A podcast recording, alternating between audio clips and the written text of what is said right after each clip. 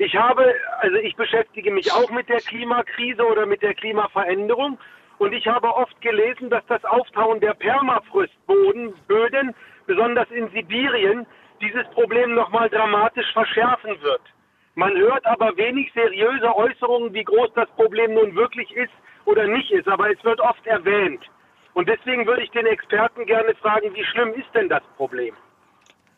Ja, Herr Marx, äh, vielen Dank für die Frage. In der Tat, äh, das Auftauen des Permafrostes ist deswegen ein großes Problem, weil es eben Methan freisetzt. Also da sind im Erdboden unglaubliche oder auch im Eis selbst unglaubliche Methanmassen eingeschlossen und die werden dann, wenn äh, der Boden auftaut, entweichen in die Atmosphäre. Und das Methan, CH4, ist ein Gas, was etwa, man sagt bisher, immer so 25 Mal so treibhauswirksam ist wie CO2.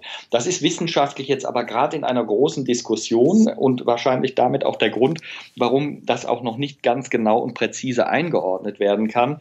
Denn äh, es ist tatsächlich so, dass der Anteil des CH4, des Methan, deutlich geringer ist als das des CO2. Das heißt, das Ganze, was dabei rauskommt, ist, dass das CO2 immer noch das bedeutendste ist, dass das Methan allerdings in seiner Wirkung bis zu 35 Mal so stark äh, hier Veränderungen hervorrufen kann, je nachdem, wie viel freigesetzt wird. Und das äh, unterliegt natürlich im Moment äh, vielen, vielen Berechnungen. Das ist eine sogenannte positive Rückkopplung. Also daran ist nichts positiv, sie ist nur gleichgerichtet zur Bewegung. Also es wird wärmer, deswegen taut es auf, deswegen wird Methan freigesetzt freisetzt und deswegen taut es noch schneller auf, was wieder noch mehr Methan freisetzt. Da haben wir ganz verschiedene Prozesse auf dieser Welt, die sich beeinflussen. Äh, da geht es auch über den Wasserdampf, über die sogenannten Klatrate.